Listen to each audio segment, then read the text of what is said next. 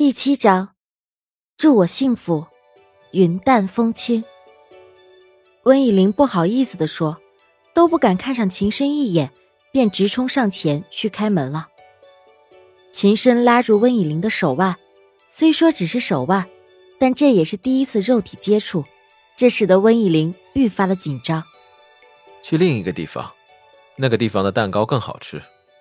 说完，秦深向车道看了看。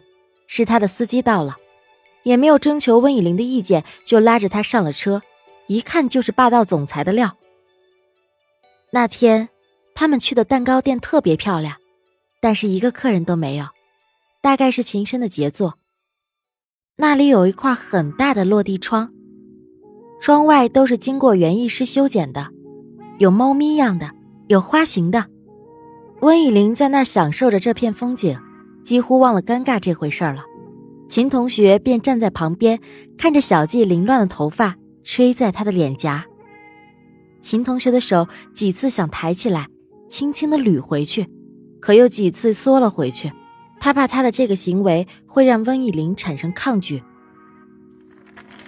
突然，一个漂亮的服务员推着一个蛋糕车从门口过来，蛋糕是小季喜欢的蓝色，蓝色上面铺满了小碎花。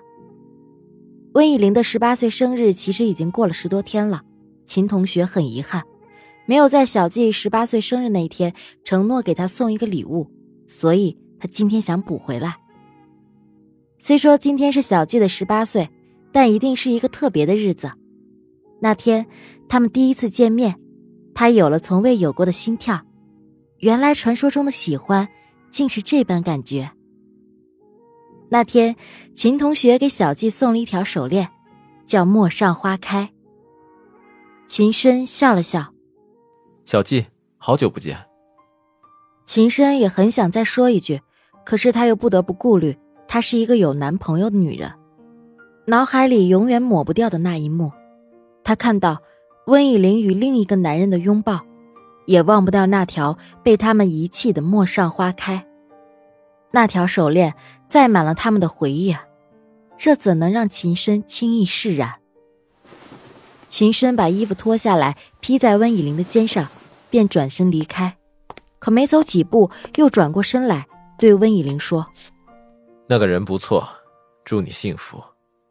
还有，刚才我怕那老家伙有私下找你麻烦，我才那样说的，别介意。”秦深假装微笑，便转身离开了。祝他幸福，你不在，温以玲何来的幸福？只怪当时太懦弱，两个人都不敢再往前一步。温以玲越想越难受，蹲下身子放声大哭，眼泪一颗颗出来，划过脸颊，流入心间。本是滚烫的温度，却被秋风吹得凉凉的。当时已经入秋了，又下过雨，秋风有些凉，吹得她头发凌乱。可是感觉到了冷，秦深才把衣服披在温以玲的身上。即便如此误会他，却还是细致入微的披上了自己的衣服。秦深，你怎能否认自己还爱着他呢？艾依朵和齐木掉进泳池后，就找服务员给他们开了间房换衣服，再把衣服拿去干洗，这才回来找温以玲。可是会场找了好几遍也没有找到，只有出来找，没想到。找到的却是温以玲的哭泣声。以玲，怎么了？现在你不是应该和秦总在你侬我侬吗？艾依朵拍打着温以玲的背，抱着她，给她温暖。温以玲沉默了半天，才回答：“他不要我了。”这个声音充满了委屈，说的声音很小，因为他也要他的自尊。什么？不要你？没事。他不要，我要。艾依朵意识到了事情的严重性，看来是计划失败了。既然秦深不要，艾依朵会永远把他捧在手心里，直到温以玲遇上一个爱她的男人。过了十多分钟，温以玲不哭了，她的声音有些沙哑，拉着艾依朵的衣角对她说：“朵儿，带我回家好吗？”在外面感到一阵阵的凄凉，只有家。才能把它捂热、捂暖。好好，咱们现在就回家。艾依朵对温以玲说。艾依朵扶起温以玲，温以玲却一阵头痛，可能是蹲了太久又突然站起来的原因。温以玲依靠在艾依朵的肩上，却坚决不肯去医院。艾依朵只有顺着他带她回家。齐木帮忙把艾依朵扶上了车，他俩便走了。艾依朵并没有理齐木，可能是有些生气。不过齐木也真是够冤枉的。齐木抱着一肚子的苦水打电话找秦深，希望弄个明白，给他吐吐苦水。电话里，秦深说他在回家的路上，让齐木去他家陪他喝酒。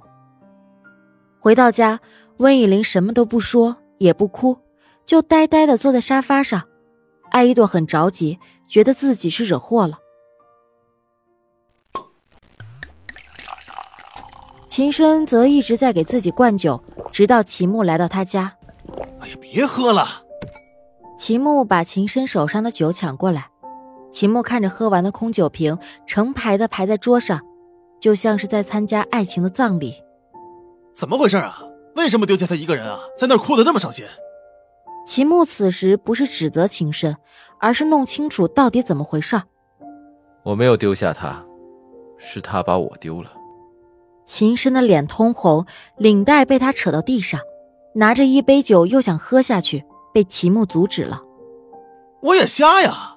我明明看见一个弱女子在那哭的可怜，接着还披着今天给你挑的衣服啊！虽然是兄弟，但也不能这样看着他欺负一个女孩子吧？我不想再去打扰他。秦深说这句话是显然有些有气无力。秦深只要一面对温以玲，就变得懦弱。秦深有钱，秦深有权，可是秦深自己心里明白，这些他所拥有的一切都换不来温以玲的心。若是他真的爱上了别人，秦深又能用什么来换取他的心呢？金钱吗？温以玲是无价的，因为爱他，所以不愿意强迫他，所以想让他快乐。就算得不到，也要在他的心中留下一份美好。至少他们在年少时曾经相爱过，那个男孩叫秦深，女孩叫温以玲。秦牧觉得自己做错了，或许这个计划他不应该任由艾依朵胡闹的，便忍不住告诉了秦深真相。实话告诉你吧，之所以你俩呀今天会遇到我们，是老秦一手安排的。我们不想再这样看着你们有误会解不开呀。自己说放下，却在心里迟迟放不下，你可别生气啊。其实这样见上一面也好，不说了，算了，陪我喝酒吧，干杯。秦深那天喝的不省人事，齐木也没能阻止他。对于一个心都快要死了的人，没有谁是可以救活他的，除非是那个让他顽疾缠身的人。可是，在秦深看来，此时那个人心里已经没有他了。他如今已是无药可医。艾依朵也一五一十的告诉了温以玲他们那天的计划。温以玲没有怪艾依朵，秦深也不怪齐木他们三个。他们心里明白，能这样为自己做的，都是真心对自己好、不想自己痛苦的人。他们得珍惜、真爱这些朋友，而不是因为这一时的痛苦而去辜负一番好心。温以玲努力的去用微笑告诉艾依朵，她没事了。他不难过了，艾依朵这才放温以玲一个人回房间。温以玲一个人躺在床上，那晚的月亮很亮，透过窗子，温以玲看到外面的叶子，她也看得清楚，窗外的绿叶正变得枯黄，再过一个月，脱落酸就要将它们全部抹黄，然后随着萧瑟的秋风纷纷飘落。那种情景，只会给受伤的人雪上加霜。却给恋爱的人锦上添花。温以玲在想：祝我幸福是什么意思？他很不错，又是什么意思？他，他指的是谁？我抱着这虚无的希望，无法爱上其他人，已有七年之久。我不知道能不能和你成为夫妻，但是也不愿意爱上别人。没有你，我何来的幸福？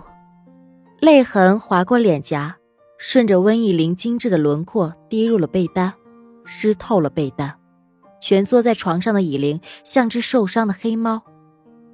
那天，温以琳把秦深的衣服带回了家，又洗了干净，晾在阳台上。晚风吹过，把衣服吹得飘荡，竟让温以琳有了那年第一次见秦深的感觉。这是秦深的衣服，衣服上的味道就是他的味道吗？借了一朵前几天在网上淘的电熨斗，将一道道褶皱熨平，要不要还回去呢？这一还，和秦深从此以后就真的毫无瓜葛了。经过了几天的思想斗争，温以玲还是决定把衣服送到秦深的公司去。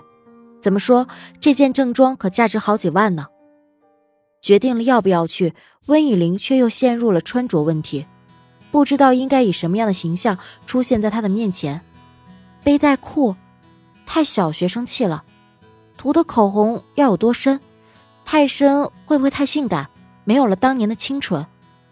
要不要穿高跟鞋呢？实在是拿不定主意，所以还是拿去前台，拜托前台小姐帮忙转交给秦深，这就不用纠结了。于是他就这样愉快的跟自己做了决定。那天温以玲没有开车去，想送到他公司后自己去转转这个城市。虽然说之前就在这里待过两年，可是那两年的他如同行尸走肉，没有细看过任何一道风景。刚到公司门口，就遇到了齐木，准备从公司出来。虽说只见过一面，还是哭得稀里哗啦的时候，但他还是记住了，毕竟是和一朵一起出现的男人。温以玲一路小跑过去，齐木，温以玲试探的叫了一声。如果是记错了，那得多尴尬啊！哎，嫂子啊！齐木见到温以玲出现在公司门口，他也很惊讶。